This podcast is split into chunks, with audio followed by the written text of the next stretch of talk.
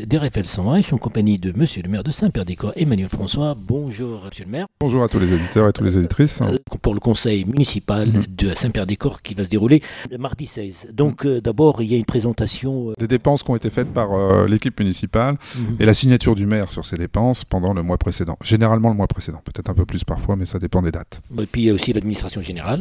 Ah oui, il y a un, secteur effectivement qui est chargé en administration générale, surtout après les votes du budget. Il y a quand même pas mal de délibérations sur euh, l'administration générale, notamment une, délibération qui est intéressante, c'est celle de, la modification du règlement intérieur, de façon à ce qu'on ait un règlement intérieur euh, du conseil municipal qui soit un peu plus efficace, un peu plus efficient. On l'a travaillé en commission et c'était un travail qu'on a réalisé avec le groupe de les groupes d'opposition. Un très bon travail d'échange. C'est des affaires régulières, puisque euh, quand même le règlement intérieur euh, travaille sur la mise en place du conseil municipal, sur les commissions, comment doivent être tenues les commissions, etc. etc.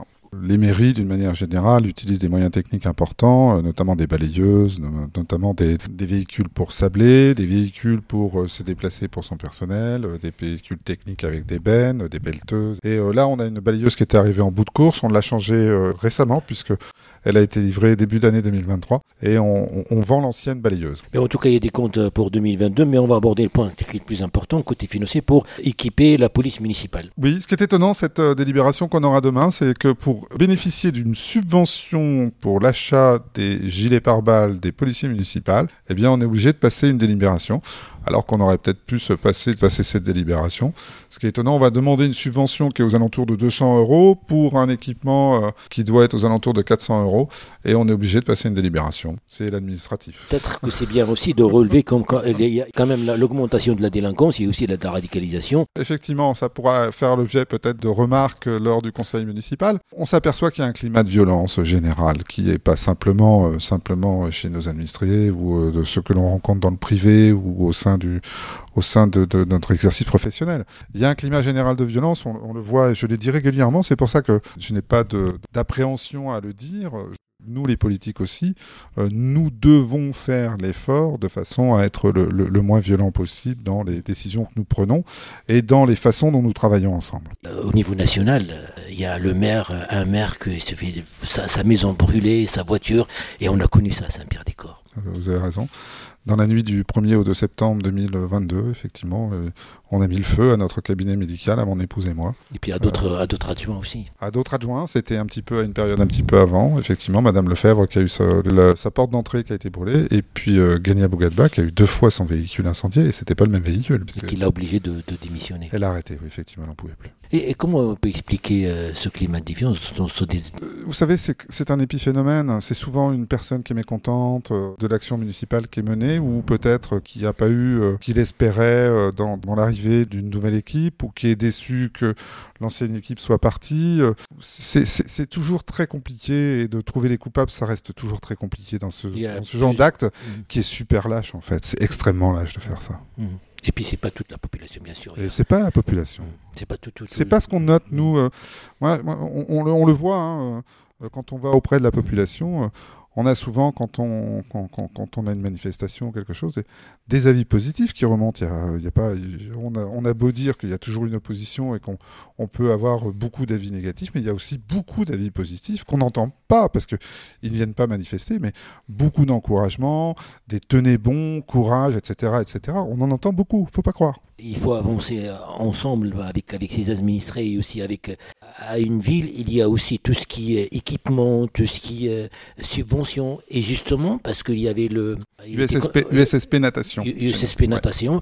que la mairie, euh, il n'a pas accordé une subvention. C'est-à-dire qu'on va faire une avance de subvention à l'USSP Natation, qui a connu il y a, euh, il y a quelque temps déjà, hein, c'est pas, c'est oui. pas, c'est une, une, équipe ancienne avec euh, des difficultés peut-être de, de management des personnes de la piscine municipale dans leur association et notamment à Maître Nageur. L'USSP euh, Natation a été condamné par les podums et donc euh, nous, nous leur faisons une avance de façon à ce qu'ils puissent subvenir à la condamnation dont ils ont fait l'objet. Autour de 60 000 euros, on leur fait une avance de 5 000 euros mmh. qui sera remboursable. Et la culture, euh, ça va prendre un coup de, deux pas en avant, si j'ose dire, parce qu'il y a le conservatoire, il y a l'école de musique qui va passer au conservatoire, donc il y a un projet aussi avec l'éducation nationale. Oui, il y a pas mal, il y a pas mal de projets effectivement. Hein. Pour résumer un petit peu toutes les délibérations qui vont passer au conseil euh, municipal de demain, on avait une galerie d'exposition qui se situe dans le passage euh, Emmanuel Chabrier.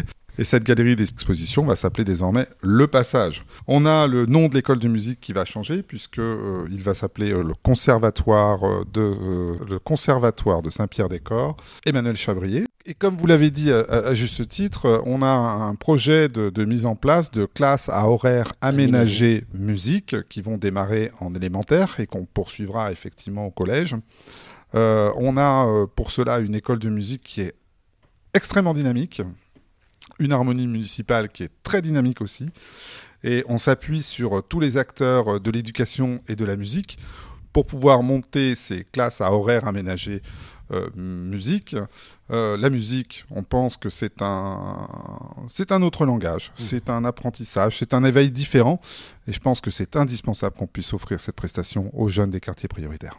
Est-ce que vous avez besoin d'une enfin, autorisation spéciale ou une homologation de la part de la culture, de la part de l'éducation nationale, sachant qu'il y a le CRR à Tours, le conservatoire à rayonnement régional? Tout ça, comme je dis, ça se fait sur l'appui de l'école de, musique de Saint-Pierre-des-Corps. Euh, ça le fait par les acteurs de la musique et notamment, euh, notamment ceux qui sont euh, avec l'éducation, en partenariat avec l'éducation nationale. C'est quand même la ville propose en partenariat avec l'éducation nationale de pouvoir monter ces classes. Euh, il y aura une interrogation bien sûr sur euh, l'ensemble des euh, professeurs, des parents d'élèves, mais je, ne crois pas qu'il y ait d'opposition. Je pense que c'est une telle richesse de pouvoir mettre au sein de l'éducation nationale ces, ces, horaires aménagés pour la musique. C'est tellement riche pour les enfants que je crois qu'il y aura. je ne crois pas, j'ose espérer qu'il n'y aura pas une seule opposition. Hmm. Mais en tout cas, la pratique de la musique est fondamentale dans nos sociétés actuelles. Euh, il y a politique de la ville, prolongation du contrat de, ville, puisque vous aussi vous êtes vice-président de euh, la politique de la ville à la métropole. Hmm. Alors, euh, pour, expliquer à vos, auditrices et à vos auditeurs, le contrat de ville, il concerne en fait les villes qui ont des quartiers prioritaires et des difficultés. Euh, liés à ces quartiers prioritaires. Donc sur la métropole Tourangelle, on a donc euh, la ville de La Riche, la ville de Saint-Pierre-des-Corps, la ville de Joué-les-Tours et la ville de Tours qui sont concernés par ce dispositif.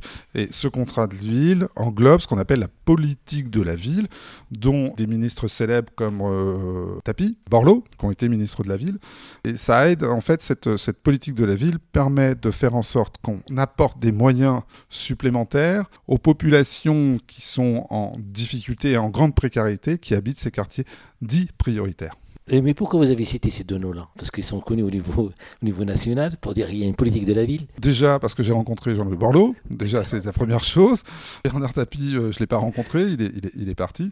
Il me semble que c'était sous Mitterrand, mais euh, je ne hmm. m'intéressais pas autant à la politique qu'aujourd'hui. En tout cas, Borloo, il a fait un travail sur le terrain. Il y a eu un travail qui a été euh, remarquable et qu'il faut continuer. Et c'est pour ça que ce contrat de ville doit être voté au 31 décembre 2023. C'est une volonté nationale qui est aussi relayée par les, les préfectures. Et euh, ce contrat de ville est rédigé par la métropole qui en a la compétence depuis la loi Lamy de 2014. Il y a aussi le dernier point de euh, projet de subvention de... Vous nous expliquez un petit peu ce, projet de subvention de 17 euros.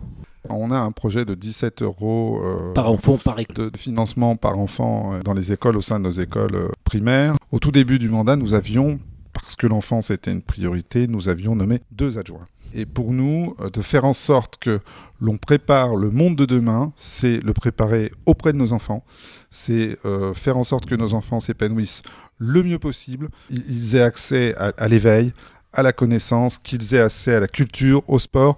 Et ces 17 euros sont faits justement pour qu'ils puissent bénéficier d'activités extrascolaires, culturelles et sportives.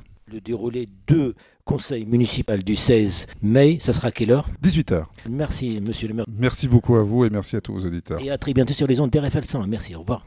Au revoir.